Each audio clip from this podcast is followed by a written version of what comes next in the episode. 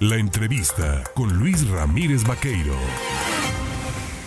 8 de la mañana ya con 23 minutos. Oiga, pues ha concluido, ¿no? La festividad del carnaval, un carnaval que pues por las cuestiones pandémicas se realizó fuera del calendario habitual y más, más en verano. Y bueno, para conocer cómo ha sido la ah, ocupación hotelera, cómo le ha ido a los empresarios turísticos, yo le agradezco al presidente de la Asociación de Hoteles y Moteles del Puerto de Veracruz, de la zona conurbada con Boca del Río, a Santiago Caramel Chaparro, tomarme el teléfono esta mañana. Santiago, ¿cómo estás? Hola Luis, buenos días, un saludarte nuevamente. Oye, gusto saludarte y bueno, por supuesto preguntar, ¿no? ¿Qué tal la ocupación durante este carnaval atípico, pero finalmente carnaval de Veracruz? Mira, la verdad que muy bien.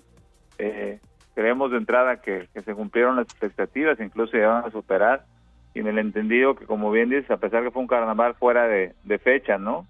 Y, este, y que para muchos este, no sabían que, que se podía hacer, y bueno, se llevó a cabo y de buena forma, ¿no? Este, y pues contentos con el resultado. Y el, reporte general, vamos, la ocupación hotelera rebasó el, el, estimado. Ustedes tenían un estimado de 100%, pero ¿sí llegaron al 100%? Mira, lo que fue día viernes y sábado, podemos decir que sí, sobre todo el día sábado. Sí. Eh, día sábado te puedo asegurar que, que sí llenamos prácticamente todos los, los que ofrecemos servicios de hospedaje, ¿no? Me, atrevo a incluir aquellas plataformas digitales, ¿no? También que, dan este servicio. Ya para el domingo disminuye un poco y bueno, el lunes o martes también baja la, afluencia, lo cual es habitual en un carnaval. ¿no? Normalmente los días fuertes son viernes y sábado y ya el domingo empieza a bajar la ocupación. Regularmente después del sábado, del domingo, como bien dices, baja la ocupación, se vuelve más local en la celebración, pero aún así hay ocupación hotelera. ¿Y de qué promedio fue más o menos? Mira, estuvimos sobre el 70% más o menos.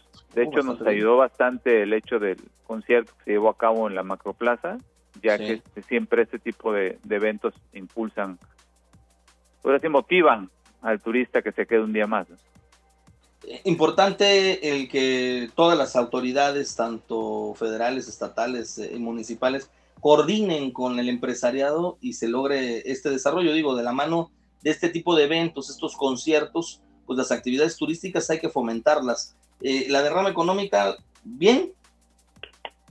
Bien, la verdad es que todavía estamos recibiendo información, pero sí, estimamos una cantidad pues, cercana a los 100 millones de pesos. En, solo en la zona conurbada Veracruz Boca del Río, ¿verdad? Sí, incluimos Alvarado también. Bien. Y bueno, pues está próximo el desarrollo de otros festivales. Digo, tuvieron el de las velas, acaba de pasar el carnaval, vendrá ahora el de eh, Boca del Río, que es la fiesta de Santana, pero también viene el periodo vacacional de verano, ¿no?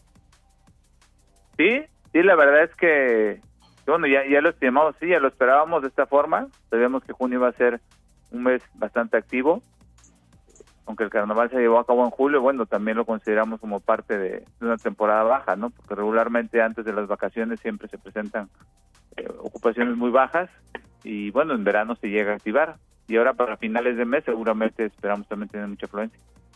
En este periodo vacacional de verano, el estimado, digo, yo sé que hay periodos, hay semanas en las que hay más afluencia que en otra, pero ¿cómo lo tienen ustedes presupuestado? ¿Se esperan alcanzar un promedio de 80% de ocupación, por ahí. Mira, regularmente la última semana de julio y la primera semana de agosto es cuando mayor afluencia de turistas tenemos. Y en esas dos semanas seguramente podremos alcanzar por encima del 80% de ocupación, en específico esas dos semanas. la, verdad es que ahora con el cambio del calendario escolar, sí está un poco movido todo, ¿no? En el aspecto de que antes teníamos un poquito mayor certeza cuándo iniciaba el periodo vacacional y cuándo íbamos a tener mayor afluencia de turismo, pero ahora, sin embargo, pues unas escuelas ya salieron, otras salen hasta fin de mes, entonces esperamos que después de del 15 de julio ya nos empecemos a dar cuenta un poquito de, cómo va a, moverse el turismo.